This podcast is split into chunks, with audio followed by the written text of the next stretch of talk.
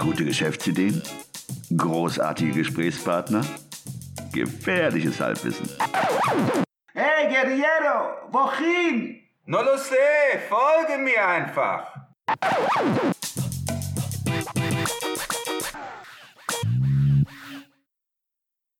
Hallo und willkommen zu einer neuen Episode des 9 to 5 Podcasts. Am Mikrofon wie immer der Ruben und mir gegenüber sitzt der. Christian, hallo zusammen. Der Titel der heutigen Episode lautet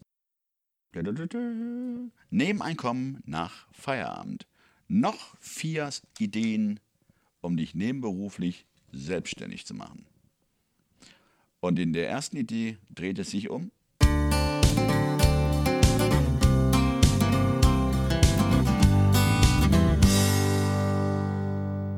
Cowboys. oder wie Christian sagte, um die Tupperparty für E-Bikes. Ja, das ist das belgische Startup Cowboy. Das ist der Ruben hat diese Idee gefunden oder ist, ist ihm auf Instagram eingespielt, vorgespielt worden. Also die ist mir praktisch ins Gesicht gesprungen in Form einer Werbeanzeige. Ich fand es insofern interessant. Ich habe mir, was hängt denn da, was steckt denn dahinter? Hinter Cowboy. Vor allen Dingen, was mich am meisten äh, überrascht hat, dass ein belgisches Start-up-Unternehmen mit der Domäne cowboy.com aufwartet. Da frage ich mich, was haben die wohl hingelegt, um diese Domäne zu bekommen? Das ist wirklich unglaublich. Und dieses Unternehmen möchte den Markt für Elektrovelos aufmischen. Elektrovelos für die Franzosen, Frankophilen unter uns, Elektrofahrräder. Und das wollen sie mit minimalistischem Design und tiefem Preis. Das ist eine Aussage, eine Marketingaussage des Unternehmens. Tiefer Preis, da mögen sich die Geister scheiden oder streiten. Kaufpreis 2000 Euro. Ne? knapp 2000 Euro. In dem Fall 1990 Euro. Ist wahrscheinlich für E-Bikes ja, wahrscheinlich so Mittelfeld, ne? nehme ich mal an. Ich denke mal, ich kenne einige Freunde, die mehr hingelegt haben für ihre Fahrräder. Aber dieses Unternehmen wurde erst 2017 gegründet. Sehr interessant und es sind namhafte Investoren investiert. Äh, es handelt sich hierbei also um Pedelecs, wieder so ein Fremdwort. Pedelecs sind Pedal Electric Cycles. Was können die? Das heißt, du musst erstmal in die Pedale treten, bevor der Elektromotor anspricht, anspringt und dir beim Vorwärtskommen hilft. So wie bei den E-Scootern auch. Ne? Da musst du auch erstmal ein bisschen trampeln. Ja, genau. Ist, glaube ich, auch eine Auflage. Ich meine, die dürfen nicht sofort starten, weil die haben ja einen wahnsinnigen ja, einen Drehmoment. Da würden ja einige Leute verunfallen. Der Stern bezeichnet dieses Fahrrad als, oder dieses Unternehmen als das iPhone unter den Bikes. Wahrscheinlich kannst du es über Apps steuern. Ja, gut. Und diese Seite nun, cowboy.com, bietet die Möglichkeit oder vielmehr sucht Partner, die aber in dem Fall, das ist ein bisschen irreführend, Testfahrer genannt werden. Und diese Testfahrer, äh, als, als solchen kannst du dich dann ähm, bewerben. Und wenn du als Testfahrer dich qualifizierst, Das läuft über so E-Castings, glaube ich. Ne? E-Casting, ich glaube, du musst drei Videos drehen. So kurze 60-minütiger, 60 Minüter, äh, Quatsch, 60 Sekünder. Ist das richtig? 60 Sekünder? Klingt gut, ja. Also 60 Sekunden Videos drehen. Ja. Da musst du halt zu einigen Fragen dich äußern. Und die wollen dich wahrscheinlich kennenlernen, wie du vor der Kamera äh, dich so gibst. So, das Interessante bei cowboy.com, man muss bedenken, vor zwei Jahren erst gegründet und die wollen natürlich schnell ein Vertriebsnetz aufbauen. Das machen sie in Form von Partnern oder Testfahrern. Deswegen habe ich an die Tupperware gedacht. Ja. Genau, das ist also wie Netzwerkmarketing. Die suchen Partner, um ihre Produkte an den Mann zu bekommen. Das Interessante ist dabei, dass du als potenzieller Interessent oder Kunde dich über die Seite cowboy.com, da haben wir schon wieder, ich kriege das nicht so, äh, cowboy.com. Ich bin echt erstaunt, dass sie die Domäne für sich reserviert haben. Über diese Seite kannst du praktisch eine Testfahrt buchen. Und man braucht dafür, jetzt sind wir wieder bei dem Begriff Testfahrer. Das heißt, wenn du als Partner ein Testfahrer bist, könnte es durchaus sein, dass jemand hier in Köln über die Webseite cowboy.com ja, zu dir kommt und du organisierst diese Testfahrt und für diese Tätigkeit erhältst du 40, nee, Entschuldigung, 20 Euro. Und wenn dann dieser potenzielle Kunde dieses Fahrrad gar kauft, bekommst du weiter 80 Euro. Und wenn du die Kunden selber akquirierst, das kannst du nämlich auch machen. Also wenn jemand nicht die Plattform nutzt, um die Testfahrt zu buchen, sondern du direkt Kunden akquirierst, dann gibt es 120 Euro Provision pro Verkauf. Richtig. Also ich meine, für jemand, der Fahrräder liebt und gerne mit dem Fahrrad unterwegs ist, sicherlich ein tolles Nebeneinkommen. Ja, das ist wie so ein Guerilla-Fahrradhändler. Und das Interessante hierbei ist, nachdem du halt diese Bewerbung durchlaufen bist und du als Partner auserkoren wurdest, du bekommst ein Starter-Kit oder Paket in Form eines Fahrrads, was ja toll ist. Man, dann hast du das Fahrrad umsonst. Und äh, eine Batterie plus Schlüssel, das ist das Interessante. Deswegen auch minimalistischer Design. Diese Schlüssel bestehen aus zwei Größen, der Größe 4 und der Größe 5, also Imbus-Schlüssel.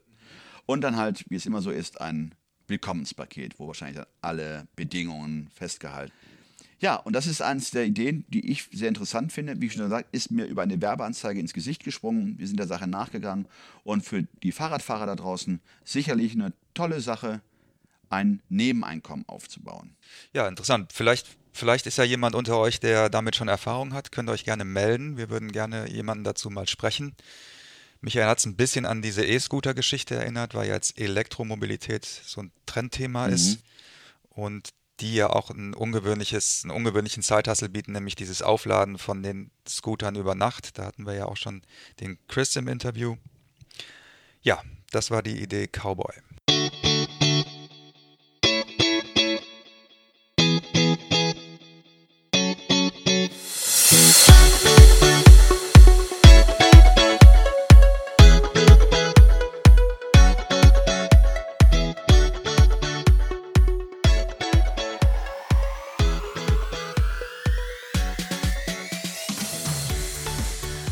Nächste Nebeneinkommen, die nächste Idee für ein Nebeneinkommen heißt House-Sitting.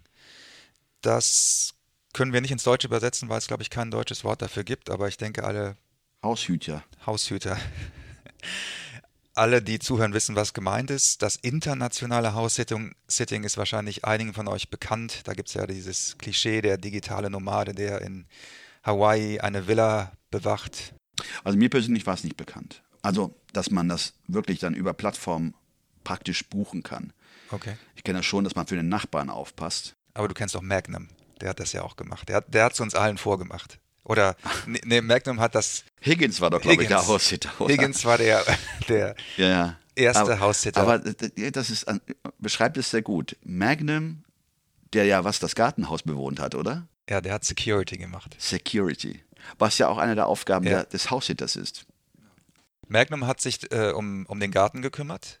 Das hat, also Gartenarbeiten? Das hat Higgins gemacht. Ne? Magnum hat das ja gehasst. Äh, hat sich um die Hunde, um die Dovermänner gekümmert. Die da hießen? Apollo und Zeus. Zeus, genau. Im Englischen Zeus. Genau.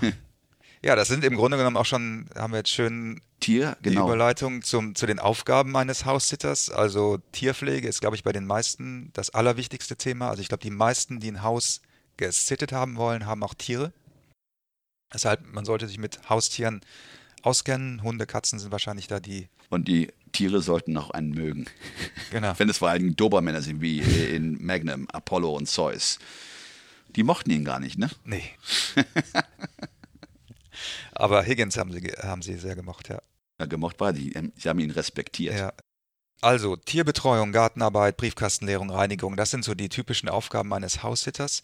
Wir wollen aber jetzt in dieser Episode gar nicht über das internationale House-Sitting sprechen. Da machen wir ein separates Interview nächste Woche zu, sondern über das House-Sitting in Deutschland. Es ist natürlich so, dass das in Deutschland noch nicht so verbreitet ist. Also auf den internationalen Plattformen, ich habe da mal kurz geschaut, gibt es in Deutschland noch nicht so viele Einträge, so ein Dutzend ungefähr.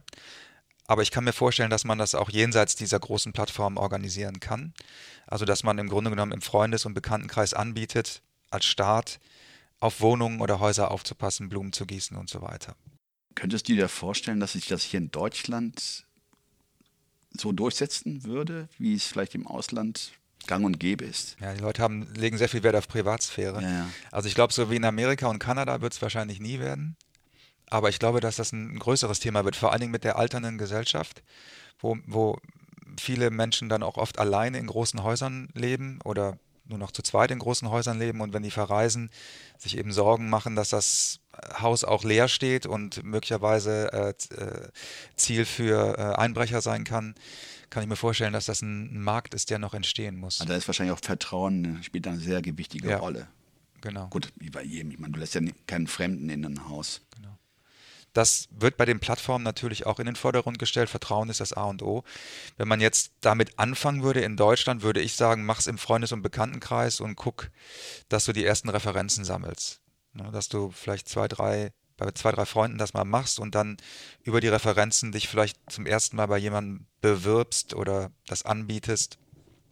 Gut, das ist natürlich so, wenn du natürlich in einer gewissen Klientel bist, wo viele dann Eigenheim, oder sprich, wenn du dir einen guten Namen gemacht hast und dann über Mundpropaganda, weil das ist wahrscheinlich das Einzige, was ziehen würde, Mundpropaganda oder per persönlicher Empfehlung, dann den Job bekommst, dann, äh, man vertraut ja eher einen Freund, der jemanden vermittelt, als wenn man das über eine Plattform zugetragen bekommt. Genau. Ja, also wie gesagt, äh, nächste Woche haben wir eine Interviewpartnerin, die sich damit auskennt. Da werden wir auch noch mal ein bisschen nachhaken, ob das realistisch ist, was wir jetzt hier besprochen haben. Äh, ich denke, dass es ein, Markt ist, der sozusagen hier in Deutschland noch entsteht. Aber das ist, finde ich, kein Hindernis, um es äh, auszuprobieren und anzubieten.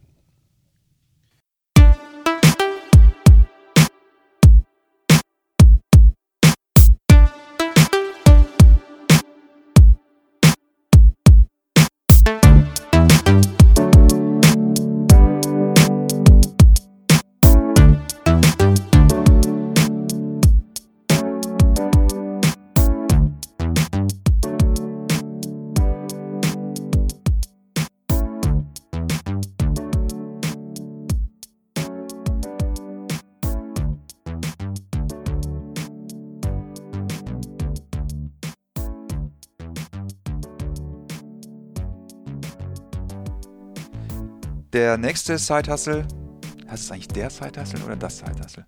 Wir sagen immer der Side-Hustle, ne?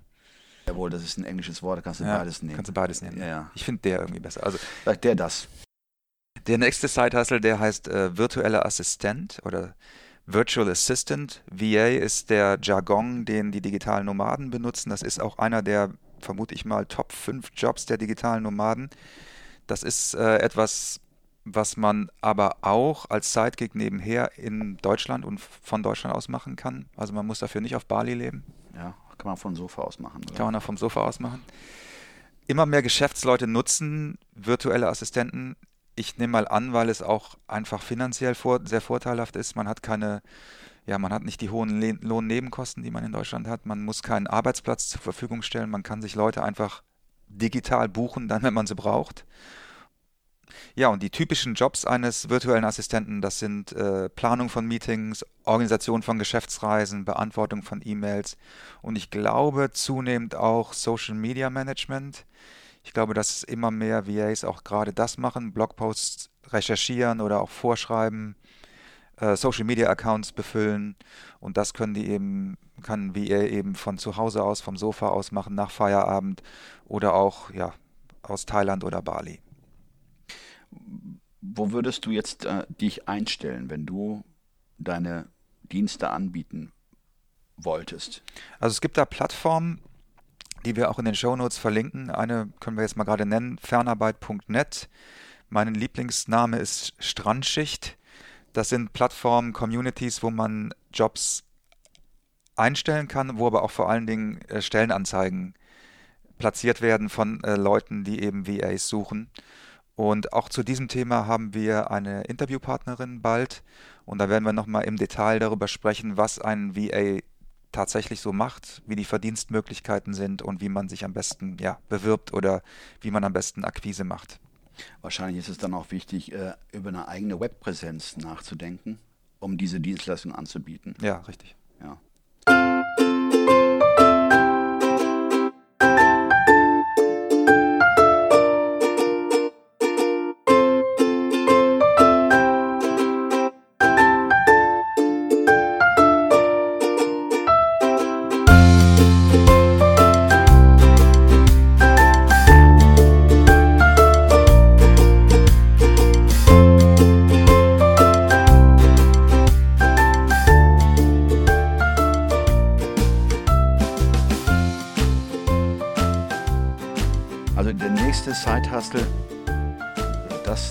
Side-Hustle, wir hatten die Diskussion, ob es der Side-Hustle ist oder das Side-Hustle, aber ist egal. Das nächste Nebeneinkommen, da dreht sich genau um dieses Thema Social Media Manager oder Berater, wo man genau diese Tätigkeiten, die du hier angeführt hast bei dem äh, letzten Nebeneinkommen, wo du Social Media Accounts von Auftraggebern befüllst, pflegst und ich sag's mal am, am Laufen hältst. Ja, die Social Media Accounts haben ja den, den blöden Nachteil, dass sie befüllt werden müssen. Es reicht ja nicht einfach eine Unternehmensseite auf Facebook zu bauen und dann, ich habe eine Facebook-Seite. und dann darauf zu warten, dass die Leute einen äh, überrennen mit Anfragen. Die Facebook- und Instagram-Seiten und so weiter, die müssen, müssen gepflegt werden, die müssen befüllt werden, da muss Content kreiert werden. Dazu machen wir ja auch nochmal eine separate Episode, werde zum Content King, also wie schaffe ich es, interessante Inhalte zu finden, zu erstellen und zu vermitteln. Ja, als Freelance Social Media Manager ersetzt du die Person in der Marketingabteilung, die das eigentlich machen sollte, die sich um digitales Marketing kümmern sollte. Und dieser Side Hustle ist ideal für Digital Natives mit kreativer Ader, also Leute, die Bock darauf haben, Content zu erstellen, die vor allen Dingen auch Bock darauf haben, mit den, mit den Leuten zu interagieren. Also das ein wichtiges Thema bei Social Media. Ich denke mal, auch wenn du auch kein Digital Native bist. Ich weiß, was ist eigentlich die Definition von Digital Native? Ich glaube, dass du damit aufgewachsen bist. Okay, gut. Ich meine, Also wir auch ältere Menschen, nicht, die ja. vielleicht, ja gut, vielleicht sind wir nicht damit aufgewachsen, Ja. aber vielleicht reingewachsen. Ja. Man, also auch für die, die reinwachsen, sicherlich auch eine Möglichkeit, ähm, ja, ein Nebeneinkommen zu, ähm, zu schaffen. Das Interessante ist ja, heutzutage äh, kann man ja, wie hast du es genannt? Ähm, man kann ein Jodeldiplom erwerben. Genau. Man kann ja für alles ein Jodeldiplom mittlerweile Ja, bekommen. es soll jetzt das die Sache nicht in einer Form äh, runterreden, aber man kann in der Tat, äh, ich glaube bei der IHK, die bieten auch diese Ja. Kurse an, man kann ein Social Media Manager äh, Zertifikat erwerben, was sicherlich bei Anbieten deiner Dienstleistung helfen könnte, dich zu qualifizieren Mhm. und diesen Job zu übernehmen. Ja, ich denke, so Webseiten wie Xing oder auch Fiverr gibt es ja mittlerweile auch in Deutschland. Das könnten Plattformen sein, wo man das anbieten kann. Ansonsten wahrscheinlich auch die Möglichkeit, auf Anzeigen zu reagieren. Immer mehr Unternehmen, kleine mittelständische Unternehmen suchen tatsächlich händeringend nach Social Media Managern.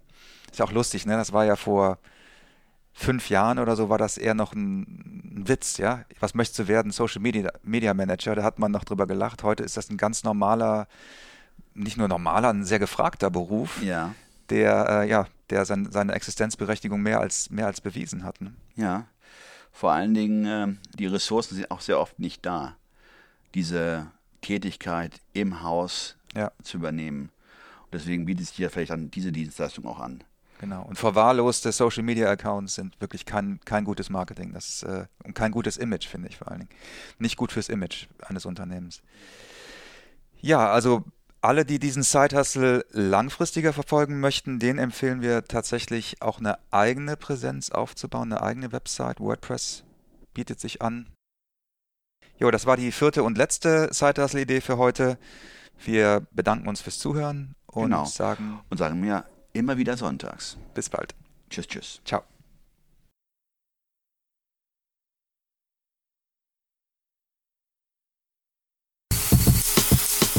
Alle im Podcast erwähnten Ressourcen und Links findet ihr auf unserer Webseite 925.de.